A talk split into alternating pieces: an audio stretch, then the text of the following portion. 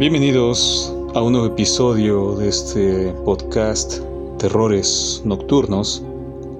Yo soy Jorge Torrealta y en esta ocasión les vamos a presentar, mejor dicho, vamos a dar lectura a un capítulo, un capítulo testimonio del libro de JJ Benítez, Estoy bien.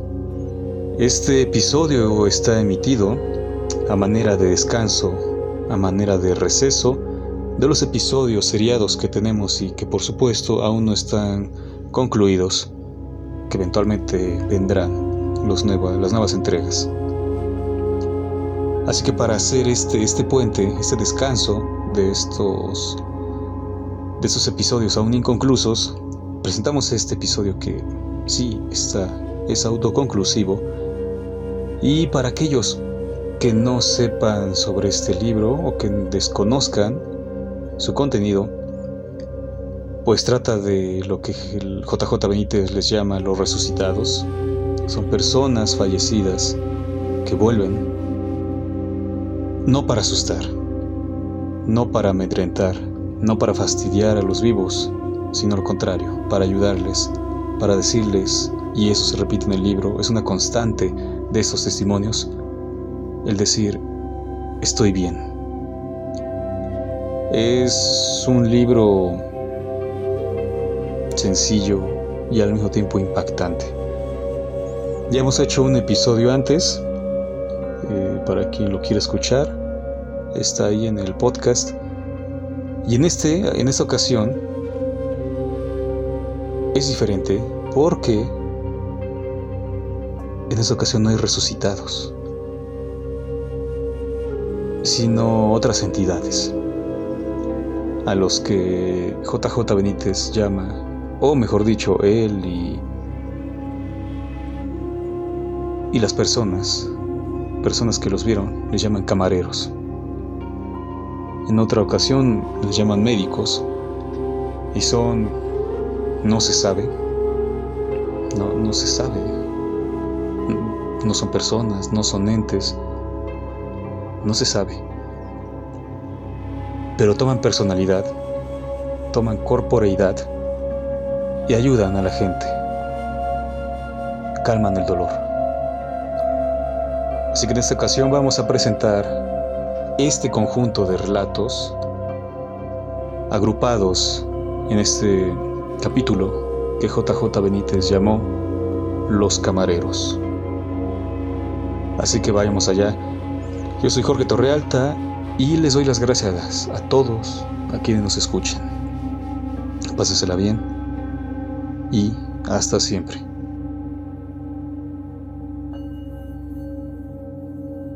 Y creo que ha llegado el momento de abordar el fascinante y desconocido universo de los sueños. Algo mucho más real y tangible de lo que suponemos. Comparto la opinión que aparece en Caballo de Troya, los sueños son el patio de atrás de la divinidad. El maestro lo decía con frecuencia. Busca la perla en los sueños. El presente caso fue protagonizado por un abuelo y su nieta, al mismo tiempo y en circunstancias singulares. No estoy autorizado a desvelar sus identidades y bien que lo lamento. Dejaré que sea uno de los hijos de dicho abuelo quien narra lo sucedido. Nos conocemos desde 1974. Lo considero mi hermano mayor. Es una persona brillante y honesta. El doble suceso tuvo lugar en el País Vasco, España. Mi amigo me lo contó verbalmente y por escrito. La carta decía así. Querido Juanjo, contesto la tuya del 1912 la marcha de mi padre de este mundo material sucedió el 22 del 11 de 1978, teniendo 78 años de edad. Iba con el siglo.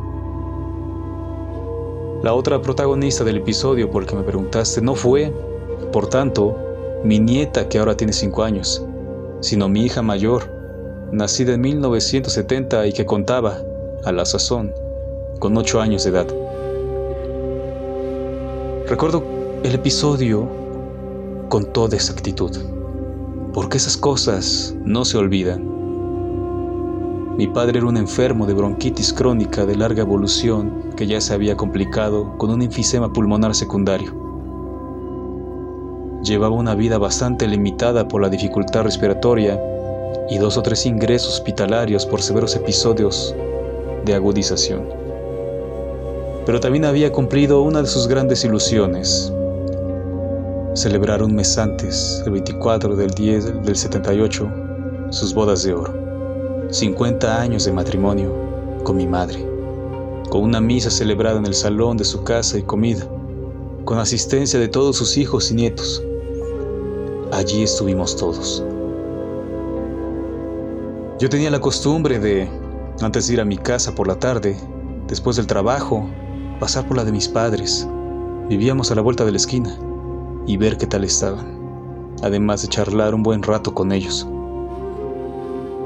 Una de esas tardes, en su casa, mi padre me dijo, mira, hijo, te lo digo ahora que me encuentro bien y en pleno uso de mis facultades mentales.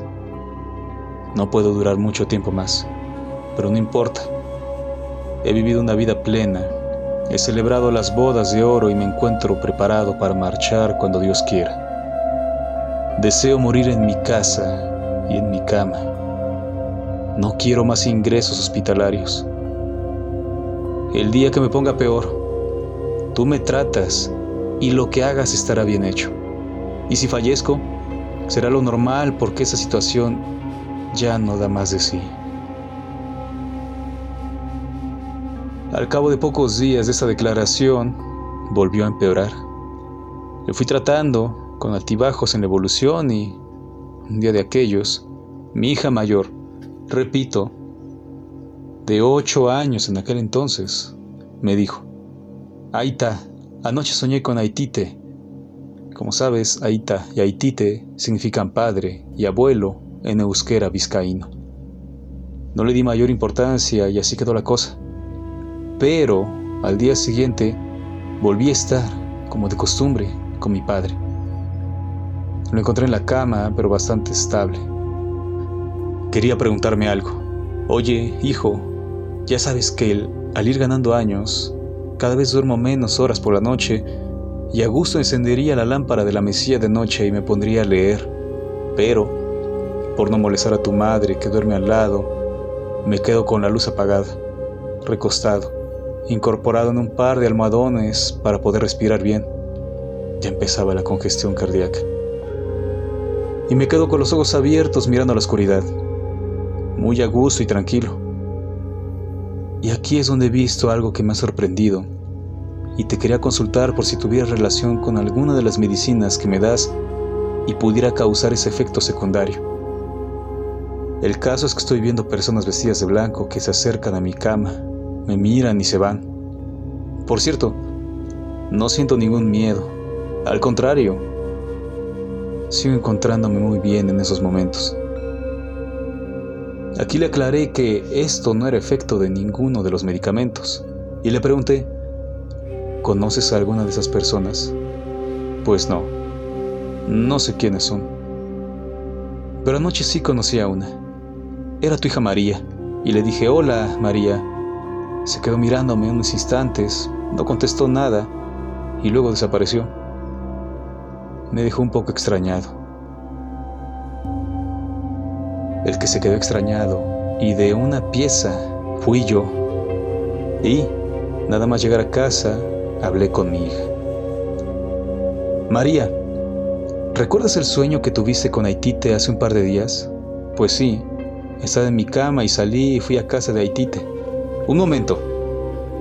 ¿Quieres decir que te levantaste, te vestiste, saliste de casa, Bajaste en el ascensor, fuiste por la acera hasta casa de Haitite. Me miró como si mirara a alguien que no tiene remedio. Ahí está, no se hace así. Se sale flotando a la calle y pasando las paredes entra en el dormitorio de Haitite. Ah, ¿y qué viste? Vi la cama de Haitite y en la cama había dos Haitites. Uno era un Haitite muy viejo que estaba recostado en unos almohadones otro era un haitite joven, blanco, que se me quedó mirando y me dijo, Hola, María. ¿Y tú? ¿Qué hiciste? Nada. Me quedé mirándole y luego volví a la cama. Dos o tres días después de este encuentro astral, el 22 de noviembre de 1978, a primera hora de la mañana, mi padre tuvo ganas de hacer sus necesidades y pidió ayuda a mi madre para que lo acompañara al servicio. Cuando intentó levantarse no pudo hacerlo. Quedó sentado al borde de la cama y se despidió de mi madre. Adiós, me voy. Ha sido una alegría haber vivido tantos años contigo. Y cayó muerto. Cruzó la frontera.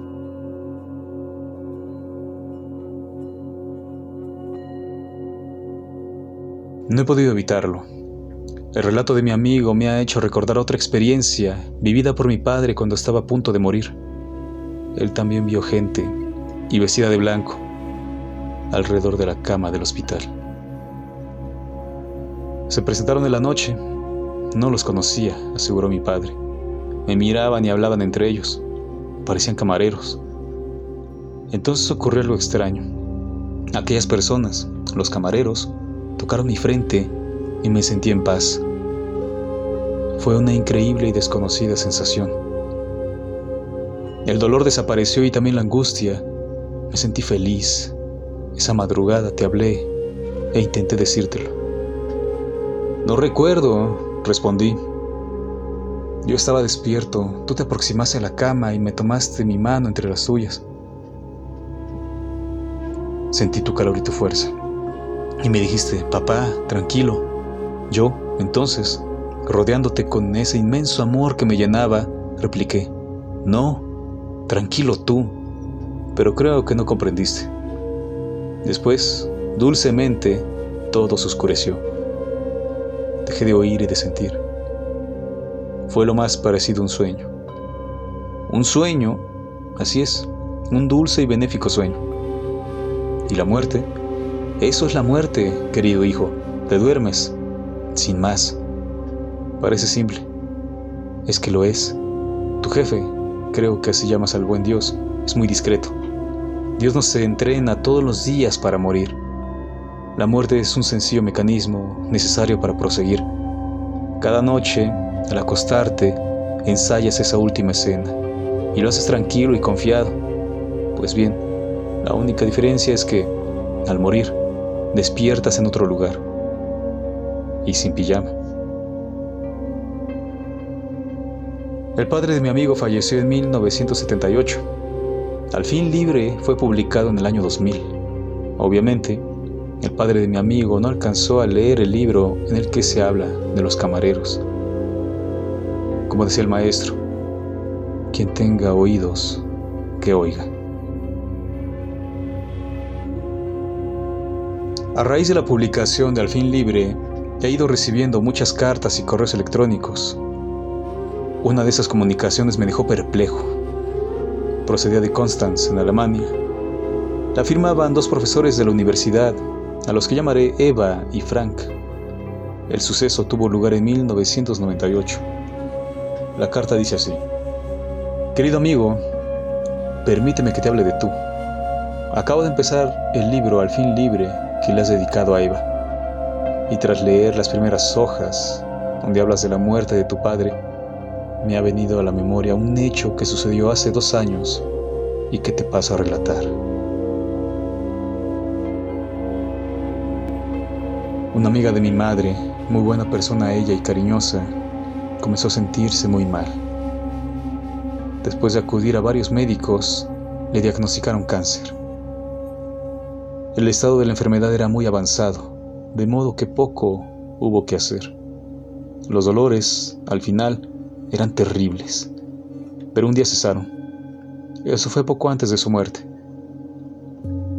Lo que ahora sigue es lo que su marido cuenta que sucedió. Yo estaba en la habitación y, de repente, la vi mirar al vacío y sonreír. Estábamos los dos solos.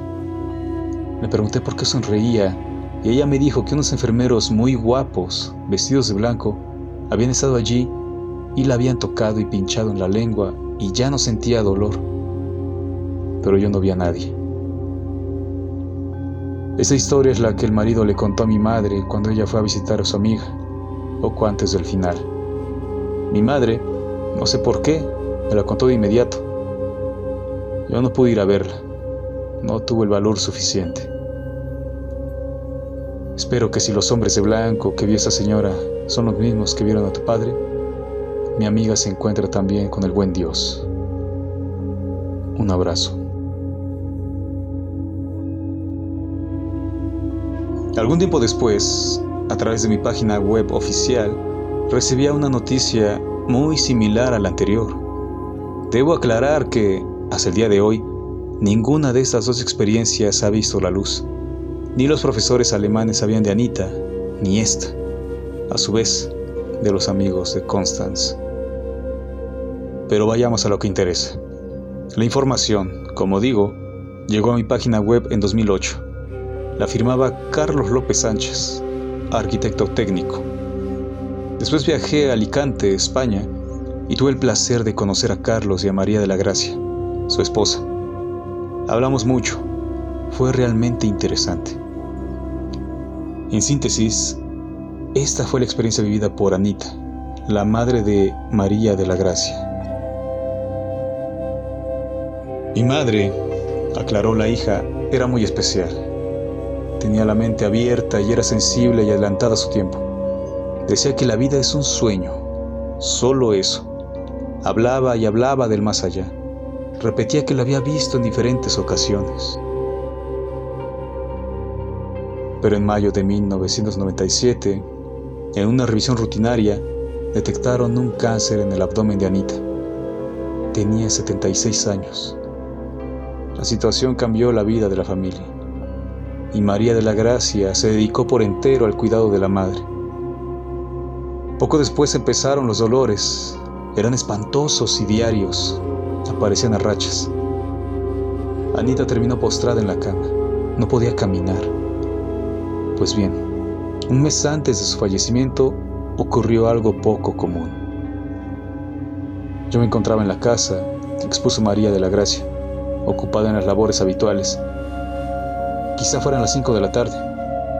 Mi madre estaba en su cuarto, en la cama. Me llamó. Mari, Mari, acudí de inmediato. Pensé que necesitaba algo. ¿Qué pasa, mamá? Siéntate, hija, siéntate. Verás, te voy a contar algo. Tú sabes que yo no miento, ¿verdad? Claro, mamá, pero ¿por qué dices eso? Verás, hija, es que mi madre, con las manos enlazadas sobre el pecho, dudaba. No se atrevía a contar lo que le había sucedido. En su rostro se adivinaba la preocupación. Era la cara de un niño que se dispone a confesar una travesura. Venga, mamá, cuéntamelo. Verás, hija, han venido tres señores. Vestían unas batas blancas. Eran muy altos y delgados. Para mí que eran médicos. ¿Cómo? ¿Tres médicos? ¿Por dónde han entrado? No he oído la puerta. Sí, replicó mi madre. Se acaban de marchar. Sinceramente, me sentí confusa. Mi madre no mentía, nunca lo hizo. Tenía la cabeza en su sitio. Pero, como digo, yo no había abierto la puerta a nadie. Me serené y la dejé hablar. Uno de ellos se ha acercado a la cama, los otros han quedado algo atrás, junto a la ventana. El que estaba a mi lado me ha dado masajes en el vientre y en las piernas. Después desaparecieron. ¿Han venido a curarte? No, hija. Han venido a prepararme. Me queda muy poco tiempo. Han venido para que no sufra. ¿Hablaron? ¿Te dijeron algo? No, solo miraban. Yo creo que son médicos del cielo. No pude arrancarle nada más, prosiguió Gracia. No recordaba los rostros de los médicos. Pregunté si había sentido miedo. Negó con la cabeza. Los dolores desaparecieron. ¿No necesito morfina? Nadie llegó a comprender cómo aquella mujer, con un cáncer en estado terminal, no necesitara sedantes. Un mes después, el 18 de enero de 2000, Anita falleció. Faltaban 13 días para que yo concluyera la redacción de al fin libre. ¿Cómo murió? ¿Feliz? Le pregunté si sentía miedo. Dijo que no. Dijo que sabía que no iba a desaparecer y que conocía el lugar al que se marchaba. Me voy a mi sitio, manifestó. Sonrió, cerró los ojos y se fue. ¿Cómo era ese más allá que decía haber visitado? Aseguraba que era un mundo paralelo, un sitio al que no tenemos acceso, todavía.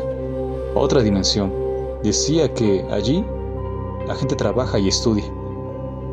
Y afirma que los científicos del cielo transmiten ideas a los de la tierra. Hablaba de edificios de cristal y de flores cuyos colores no conocemos. Y ponía cara de chiste cuando mencionaba el dinero del cielo. ¿Por qué? Porque en el cielo no funcionan con dinero. Eso decía. Ella quería volver a lo que llamaba su hogar, su verdadera patria. Así era Anita, la mujer que vio a los médicos del cielo.